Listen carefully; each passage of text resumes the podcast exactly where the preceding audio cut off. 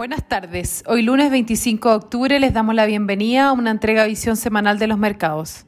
Los mercados globales mostraron rendimientos mixtos, con los desarrollados avanzando un 1,4%.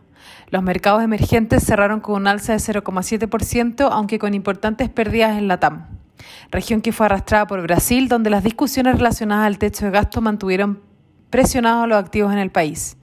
A nivel local, el IPSA avanzó un 2,6%, 3,6% medio en dólares.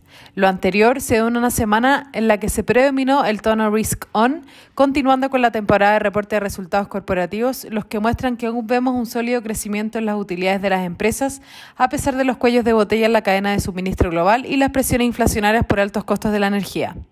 Adicionalmente, Evergrande logró finalmente cumplir con el pago de los intereses de deuda en dólares dentro del plazo establecido, dando tranquilidad al mercado de que los potenciales efectos en otros sectores podrían acotarse.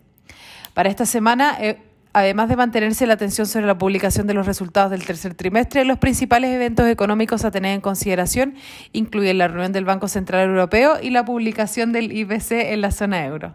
Muchas gracias por habernos escuchado el día de hoy. Los esperamos el lunes en una próxima edición.